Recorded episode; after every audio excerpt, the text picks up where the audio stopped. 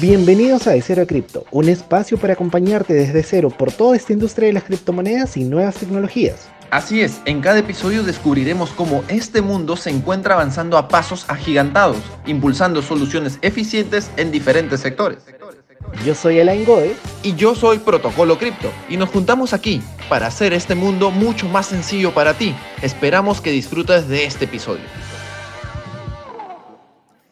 Estos últimos días estuve pensando todo lo que habíamos aprendido en los últimos capítulos. venimos viendo desde temas como la identidad digital soberana, estamos viendo la evolución de la fintech desde Web 2.2, 2.5, 3.0 ya de la mano de blockchain, el último capítulo vimos el tema de cumplimiento en los exchanges centralizados, algo muy importante que muy pocas veces se topa. Y en el capítulo de hoy no va a ser la excepción porque vamos a aprender grandes cosas. Pero antes que todo, quería dar la bienvenida a Alain, un capítulo más contigo, hermano. Tengo el honor y el gusto de estar aquí siempre. ¿Cómo estás? Hermano, hoy día tenemos la oportunidad, hermano, de tener a uno de los primeros peruanos que trabaja para empresas grandotas dentro de cripto. Ha avanzado muy rápido en su carrera, hoy ya nos va a comentar. Y aparte que vamos a tocar un tema súper especial, súper increíble, que es el análisis de proyectos, pero también el funding de proyectos. Así que quiero darle aquí la bienvenida a nuestro gran amigo Rena. Rena es NFT Lead en Nexo, hace research para Cointelegraph y es Latam VC Lead para algunos Investment DAO. Es un crack de cracks y hoy nos va a contar muchísimo de estos temas. Así que ahora sí, Rena, ¿cómo estás? ¿Qué tal? Bienvenida a Cero Hola chicos, hola chicos, bien, bien, bien, gracias por la invitación. A Rena lo contacté hace mucho tiempo por, por Instagram y he estado viendo también cómo ha evolucionado muy rápido su carrera, pero queríamos contarte de primera mano, Rena, cómo fue esta aventura adentrarte a este ecosistema Web3? ¿Cómo iniciaste? ¿Qué fue lo que te trajo y te dijo, esto es para mí, esto me tengo que quedar aquí? Yo creo que ha sido, o sea, yo entré por los fundamentos cuando no había, digamos, mucho, mucho por, mucho construido. Un amigo me comentó el blockchain a mediados, ponte junio 2017, eh, pero me contó, no me contó de Bitcoin, me contó de blockchain como tecnología, como siguiente capa de Internet si quieres, y yo le creí, como que, oye, ok, te creo 100%, creo que hace sentido para, para Perú, para emerging markets, por él como que empieza a meterme a qué es, a qué es Bitcoin, en su momento con esta tesis ponte el flipping, que Ethereum iba como que surpass Bitcoin eh, en aplicaciones y todo. Avanzando unos años más en adelante, ponte 2020, la pandemia viene y digo, ok, tengo más tiempo libre, ¿qué hago? Entro nuevo al ecosistema y veo DeFi como que ya armado, ya construido, habiendo productos, eh, créditos, derivados, qué sé yo, ya on-chain. Y digo, ok, esto es como que lo que yo creí cuando yo me empecé a meter en estas cosas hace cuatro o cinco años. Eh, me hace mucho sentido quedarme, me hace mucho sentido seguir explotando que, que hay como que en el ecosistema.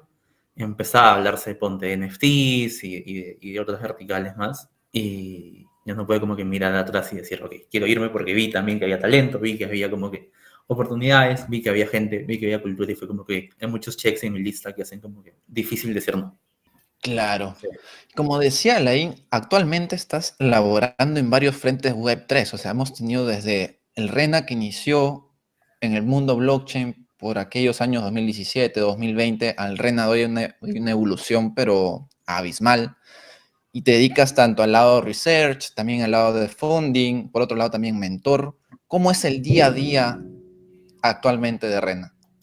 Eh, yo creo que más que día, creo que semana. O sea, yo organizo mi semana como que ponte. Los viernes los uso para networking, casi todo el día. Eh, llamadas que tengo, ponte, o mejor dicho, contactos que hago por, por, por Twitter o por LinkedIn, tanto para la parte de funding como cosas que podemos integrar al internet en Nexo, es lunes un poquito de hacer catch-ups de cosas que han quedado pendientes el, el, el viernes. Y de martes a jueves es un mix entre contactar eh, proyectos, ver cosas a la interna, manejar el lombo que tenemos de, son que 3 millones de dólares, 4 millones de dólares eh, de préstamos con NFTs. Eh, es como que un poquito ver qué está pasando en el mercado, como que de NFTs en ese día. así que es como que bien variado, no te puedo decir como que mi día empieza así a las 7, de 7 a 8 tal cosa, no es como que, tú sabes, cripto es como que movido. Claro. Hay, hay dos cosas que has tocado que me parecen súper esenciales. La primera parte es el por qué entraste a este mundo y acá es donde hablamos también de los amigos. Tú comentabas que por un amigo que te comentó lograste explorar este mundo, entonces sí. realmente el tener buenos amigos ayuda en estos temas, ¿no?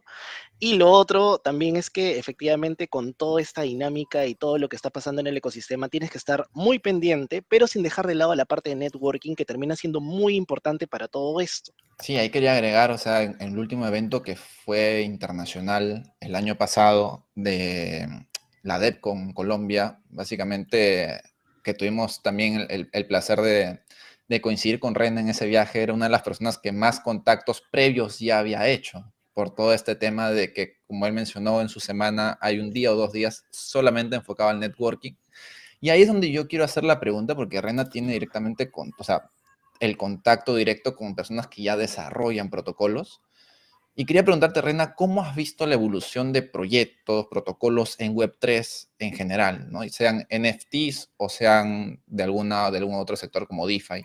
Eh, buena pregunta. Creo que, o sea, creo que mucho se limpiado este, este, bear, este bear market. En 2021 me acuerdo que veías puntos a nivel de valuation, si quieres. Valuation muy alta por llamarte blockchain. Este bear market ha limpiado muchísimo eso. No veo muchos proyectos, al menos afuera. Eh, quizás la DAM, quizás Perú, como que todavía queda, siento yo, eh, ICO Vibes, 2017 Vibes. Eh, si tengo un metaverso, doble mi valuation. Ya como que metaverso, pese a que GameFi y MetaFi sigue siendo J a nivel de inversiones, no ves ese... Oh. Si ser metaverso te hace más, más sexy como startup. Y veo mucho más también como que este composability que se habla, eh, proyectos que usan Ponte Lido, Rocket Pool, eh, más Lido de hecho, o, otras cosas DeFi, en lo que sea que estén construyendo para hacer todo mucho más capital efficient, para poder como que, si eres lender o borrower, tener como que una mejor experiencia y menos costo de oportunidad en lo que hagas. Sabemos que DeFi, sorry, que, NFT tuvo como que este hype de donde todo minteabas y hacías 2, 3, 7, 10, 100 uh qué sé yo, en horas. Creo que eso ha cambiado,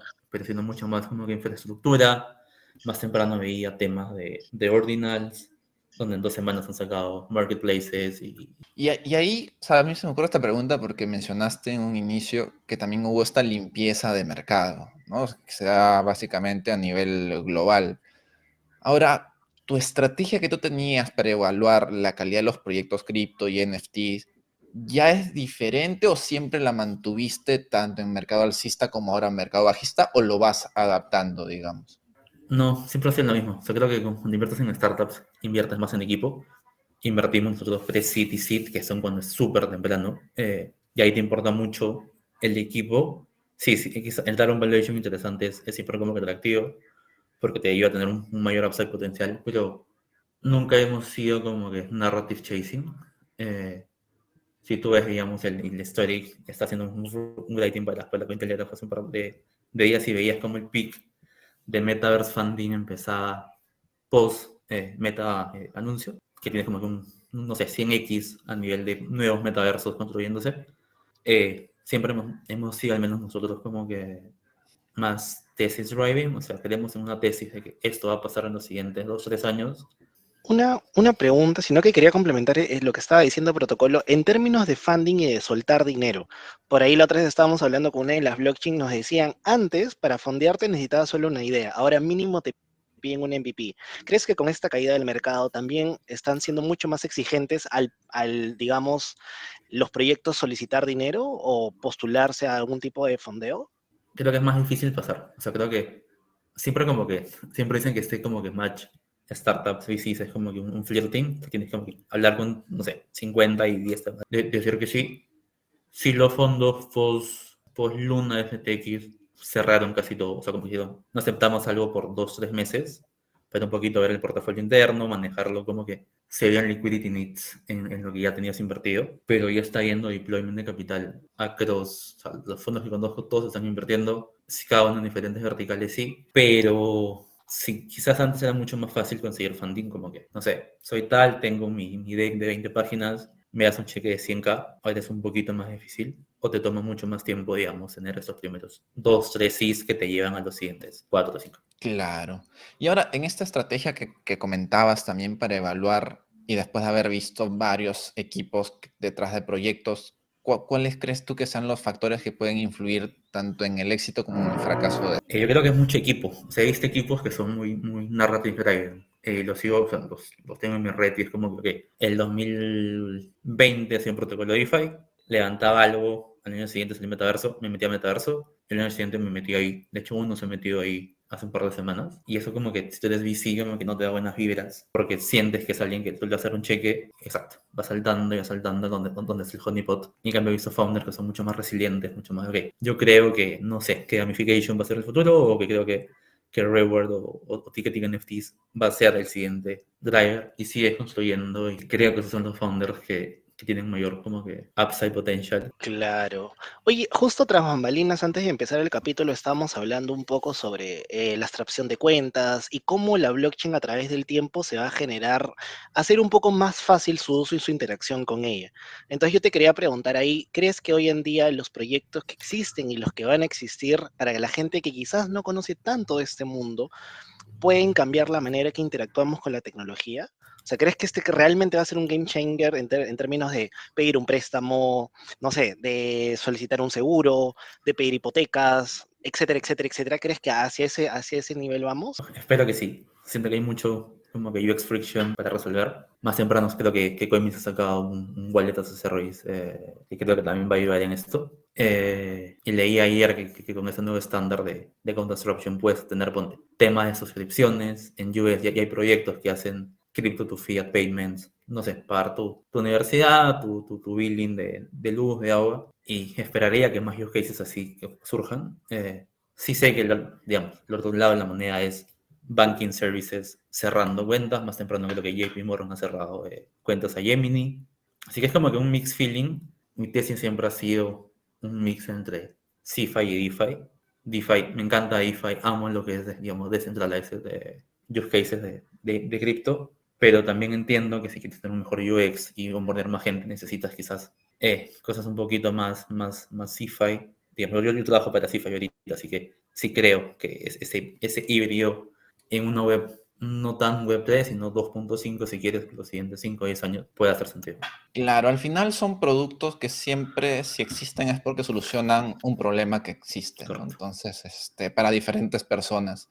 Ahora, hablando de estas soluciones, digamos, puede haber personas que nos estén escuchando en estos momentos que bien ya tienen un MVP o que bien tienen una idea y están en busca de un equipo o ya tienen el equipo.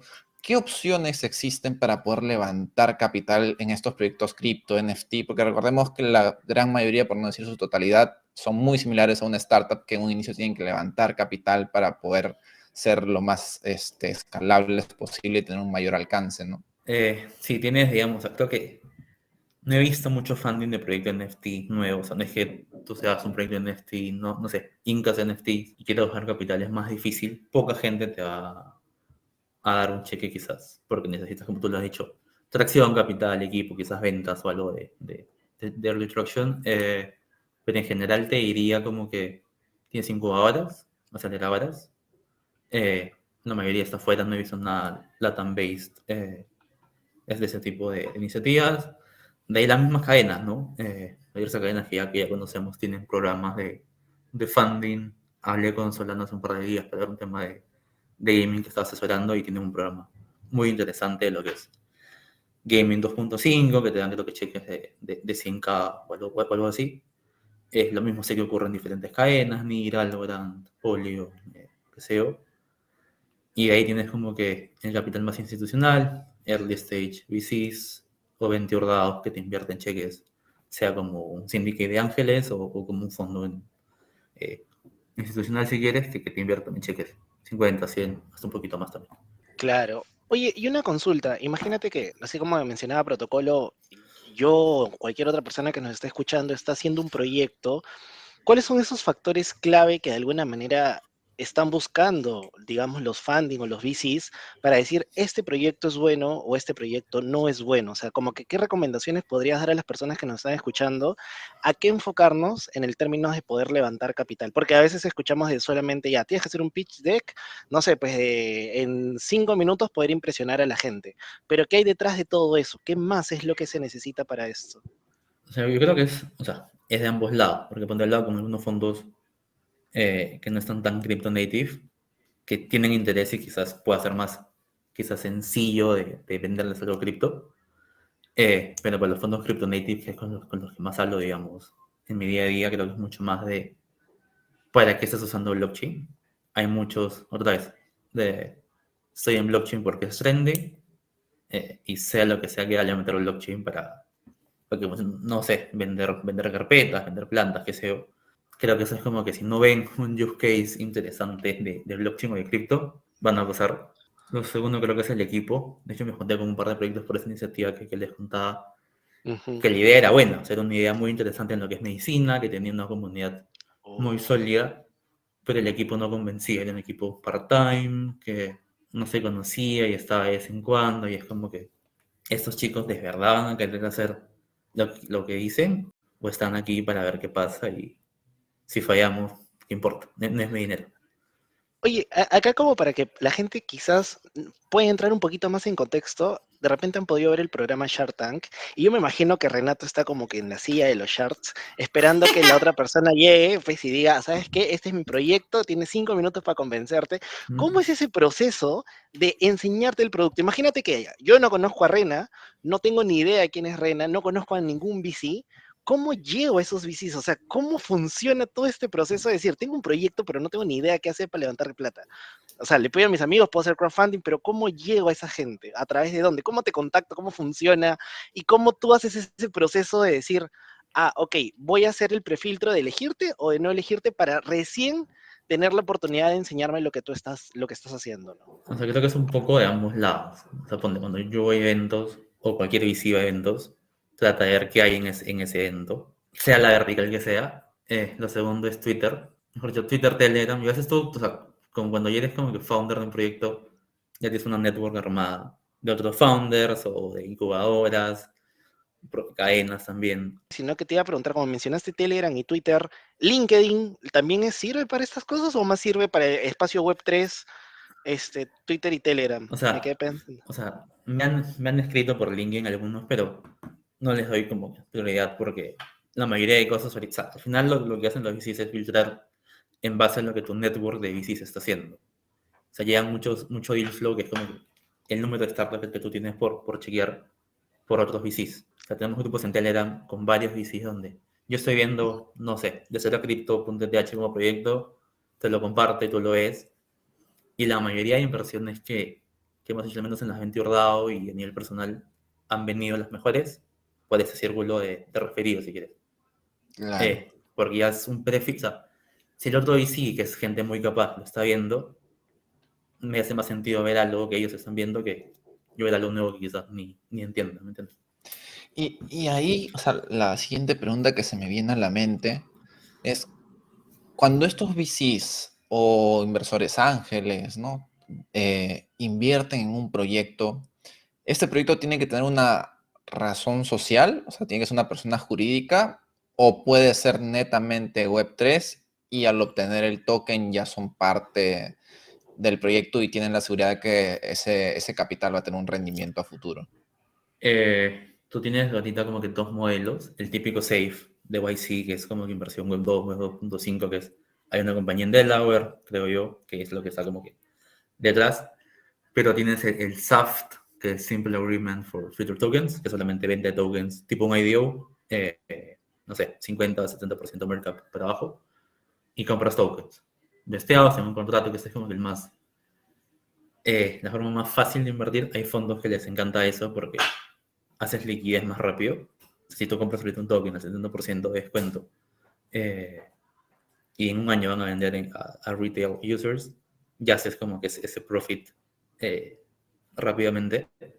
Cuando inviertes en equity es un poquito más lento. En Web3 sí, o sea, es más lento el ciclo de, de, de, de rentabilidad eh, futura porque necesitas que alguien más invierta en la siguiente ronda a un valuation mayor para que tu cap también suba.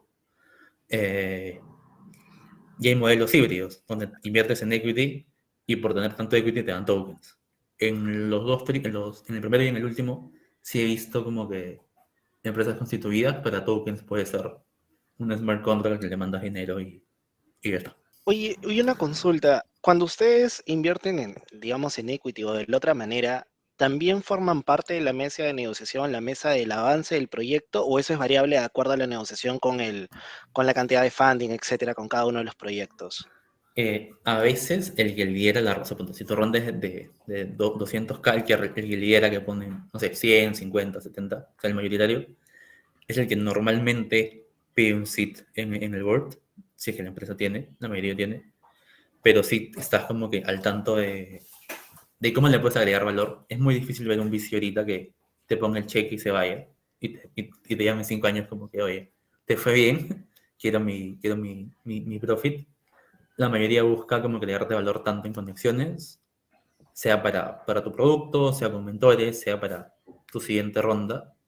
Y en ese contacto del, de semana a semana, si quieres, hay un equipo del, del fondo muchas veces que está como que en mucho más contacto con los founders para ver qué problema el día a día tienen, tienen ellos. Eh, lo que pasa es que hay algo que sí me gustaría ver, cómo los VCs se cubren también en términos de riesgo, porque la regulación geográficamente es muy diferente en cada lugar.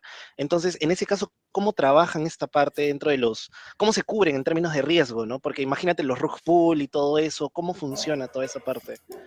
haces un DUI, o sea, el proceso, el proceso normal es, ok, te contratan por, te, te contactan por Telegram, por, por, Twitter, hay una primera llamada quizás como esta un poquito más, más chica donde te presentan el proyecto, te hacen como un mini pitch lo que están haciendo, y si tu equipo interno como que le ve algún punto que les pueda hacer valor, se hace un due diligence a la interna, tema de contratos inteligentes, tema de, de los founders.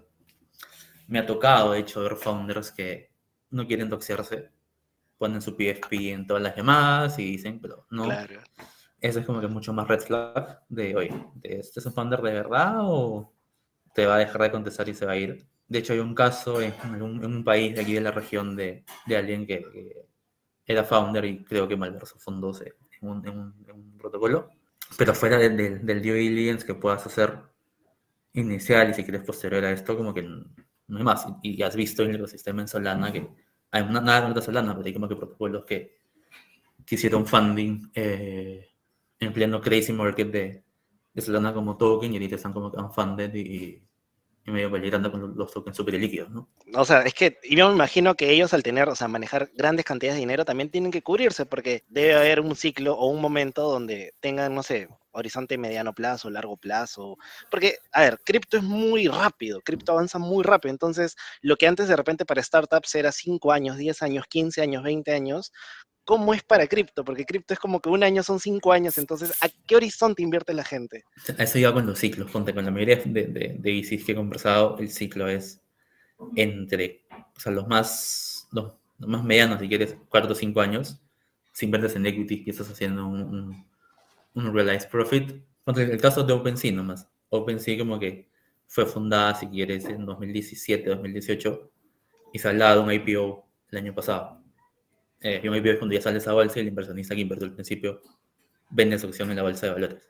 Han pasado del 17 al 22, 5 años. En Future wow. en Startup Web 2, esto te toma 10, quizás 20 eh, de estos ciclos de, de, de, de poder monetizar cuando es tokens otra vez es más rápido. Porque sí, si tienes un allocation que va a ser bestiado en un tiempo, eh, con un logs y todo, pero mucha parte de la allocation inicial la puedes eh, o vender al principio o ver la forma que en el mercado secundario cubrir tu posición, sea shorteando el token, si, tienes, si tienes estrategias líquidas como fondo, pues setear el price y, no sé, si quieres shortear el precio eh, y estar protegido al 100%, ¿no? Claro. Y ahí se me viene esta duda porque varios proyectos llegan también a contactar contigo. ¿Cuál es una de las principales preguntas que tú le haces al equipo, de esas que nunca faltan, o sea, la, la fija, digamos? No, van saliendo. No, no, no, hay, no tengo como una guía ahorita, okay. voy a abrir mi, mi Word y pasar esta lista. Hay, hay, hay startups que, que vienen de frente a pedirte el cheque. Okay, ¿Cuándo me puedes dar eh, me tomo un barco, ¿cómo me, me, me puedes ayudar? Eh, pero para el, mí, la mayoría de gente que conozco es mucho más de crear relaciones a largo plazo. A veces por temas de o ticket o, o timing no puedes entrar en la ronda por eh, te faltaron como que aprobaciones a la interna o te faltaron cosas por revisar, pero siempre hay este relationship de, de largo plazo. O sea, tengo founders que no les he invertido pero seguimos hablando porque hay cosas que, ok, tengo, hay otra startup que, que les pueda aportar valor o al revés y siempre haber sinergias en el ecosistema. Eh, nunca, nunca está mal, ¿no? Tengo una duda desde el punto de vista de, imagínate una persona que tenga un gran capital, un gran capital y que también entienda estos temas, pero no, sabe dónde invertirlo. ¿Será que esta persona con un capital propio, individual, también puede meterse a invertir a proyectos? ¿Cómo sería ese proceso? ¿O a quién tendría que contactar? ¿Cómo funcionaría? ¿O, no funciona así? la mayoría de gente con gran capital, ponte, no sé, un millón, 500k para arriba, se, se vale GP de un fondo. O sea, invierte en un fondo para que el fondo, que gente que está full time en esto, trabaje por todo, porque es un proceso de entre filtrar startups como persona sola, vas a estar pasándote día a día hablando de una startup cuando tienes un ecosistema de mil cosas, de social, eh, Web3 Social, hasta, hasta DeFi 3.0 si quieres, para que alguien solo se, se monte a armar esto. Eh, más quizás si es que no es Web3 Native o está en otras cosas, eh, es mejor que se lo dé un fondo y que el fondo, pues, digamos, trate de, rentabilizar por él, trabajar por ellos y e invertirlo también. Claro. Y ahora, ese es del lado del inversionista que cuenta mucho, que, que, tiene ya capital, ¿no? También en este podcast queremos profundizar en el tema de cómo más peruanos y latinos pueden también comenzar a encontrar oportunidades laborales en Web3, que normalmente en la Web3 no es que aparezca la oportunidad laboral, sino que uno mismo se la crea, básicamente, ¿no? Para poderla luego obtener si es que una persona quiere comenzar a especializarse en research o ya tiene esta habilidad de research, pero quiere profesionalizarla, ¿mediante qué canales puede ir construyendo un CV para luego tener ya un contacto más directo con VCs o con ángeles? Eh, buena pregunta. Yo creo que, o sea, te cuento en mi caso, si quieres. En mi caso a mí me escribió Intel. O sea, cuando yo empecé en Nexo, a los días me llama Mesari para contribuir con ellos Mesari es un crypto platform también para research.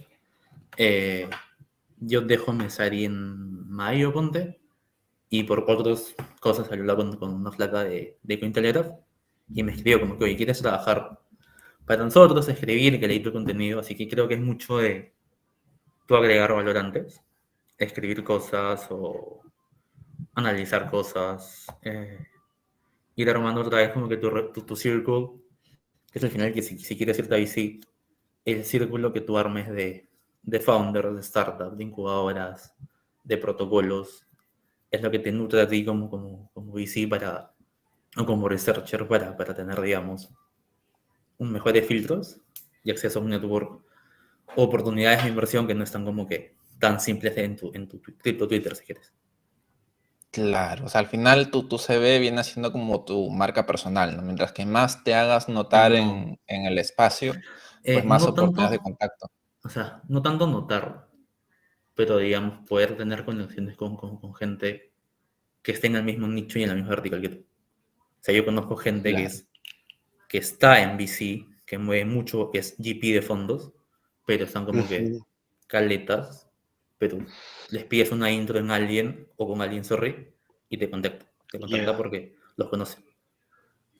Claro. Y eso es, o sea, yo me quedo con muchas cosas del capítulo de hoy, empezando por el networking. Ahora creo que a través de este episodio hemos entendido la importancia del networking y que tan bien funciona en este ecosistema, porque hay mucha gente que quizás tiene talento, que sabe hacer research, que sabe hacer N cantidad de cosas, pero no necesariamente tiene los contactos para decir, oye, aquí estoy, ¿no? Entonces se quedan calladitos como que tratando de invertir en su shitcoin cada cierto tiempo y ya está. Sí, o sea, yo ya ahorita quería, quería ya entrar con, la, con las tres preguntas que tenemos, que normalmente siempre los soltamos a, a los invitados, pero antes de, ir hacia esas nuevas, hacia esas preguntas, Renato, ¿a través de qué redes te pueden encontrar? Si quieren contactarte contigo, ¿cómo te podemos ubicar? En Twitter como Renato Casinelli con doble S y doble L. Eh, y LinkedIn como que no lo uso mucho. Y, Telegram, quizás, pero Twitter, pero mi Twitter. Perfecto, igual ahí lo vamos a dejar en la descripción, el enlace directo. Y ahora sí te lanzo la, primera pregunta. Y es, si tuvieras la oportunidad de poderte tomar una taza de café con alguna personalidad del ecosistema Web3, vivo o muerto, sea post cripto o pre cripto, o sea, sea post Web3 o pre Web3, ¿con, ¿con quién sería? Con Satoshi. Con Satoshi. Eh, para entender un poquito qué lo llevó a hacer esto, porque es un movimiento que filosófico, cultural, que ha evolucionado mucho. Entender como que es esto y, y quizás está la simbología, si quieres, detrás, el momento, el día, creo que hay algo, algo ahí. Sí, con Satoshi definitivamente. ¿Y qué, sería lo que le preguntarías a Satoshi específicamente? Esto, o sea, que nos cuente primero eh, por qué hizo esto, o sea, por qué, por qué en estas fechas, por qué en estos momentos. Eh, y lo segundo, ¿qué opina si él pensaba que lo que él había hecho iba a llegar a, a lo que es ahorita, ¿no? Claro, wow. Aquí, aquí te lanzo una pregunta que está más orientada a la gente que le encanta o quiere aprender más de este ecosistema, pero no necesariamente tiene el tiempo para dedicarle el 100%. Estamos hablando de la gente que está metida en otros temas y de repente solamente tiene dos horas a la semana para poder dedicarse a esto. Entonces, para esta gente, la pregunta va, si solo tuvieras dos horas a la semana para dedicarle a Web3, ¿por dónde empezarías? ¿Qué actividades realizarías para aprovechar ese tiempo al máximo? ¿Por Yo me metería a educarme, ¿no? El, podcast de ustedes, el podcast de los demás podcasts que hay, eh, newsletters, el de Banles, temas en Platzi, eh, de Defiant, o sea, tener contenido filtrado que te permite entender qué, qué está pasando en, en, cripto, ¿no? Y educarte. Claro, y ahí ya para la última pregunta es, ¿qué hábito que has aprendido en los últimos años sientes que es el que más te ha servido en este ecosistema Web3 al día de hoy? Te diría dos cosas. La primera, el networking. Eh, le, he comprobado, digamos, hace un par de, de días necesitaba unas intros con unos protocolos y buscando en mi network y en mi trabajo nadie lo sabía como que puede contactar y por contactos que había hecho, de contactos que había hecho, puede llegar. Uno es network eh, y lo segundo es filtrar cosas. No, no dejarte llevar por, por lo que esté chileando tu Twitter en su momento. De verdad que el contenido que nos has dado ha sido de mucho valor. Creo que hoy hemos entendido la importancia de muchas cosas y también las tendencias próximas. Hemos hablado un poquito de metaverso, de GameFi, hemos hablado de varias cosas que todavía se vienen en tema de casos de usos reales también que puede solucionar la blockchain. Entonces, pues en relación a ello, primero que nada, darte las gracias, gracias por el espacio. Así que si nos están viendo a través de Spotify, no olviden también seguirnos. Pueden activar las notificaciones también de, para que cada vez que saquemos un episodio les salga una, una notificación, una ventanita en su celular. Si están por YouTube, no se olviden siempre suscribirse, activen la campanita, denle like siempre. Y nos vemos en una próxima oportunidad. Pues muchachos, yo les quería agradecer. Así que nos vemos en la próxima. Gracias, Reina. Gracias, Protocolo. Nos vemos. Gracias por escucharnos hasta el final. Te invitamos a escanear este QR y a canjear tu pop edición limitada. Comparte este episodio, síguenos en todas nuestras redes y recuerden siempre, manténganse descentralizados. Nos vemos. Chau, chau.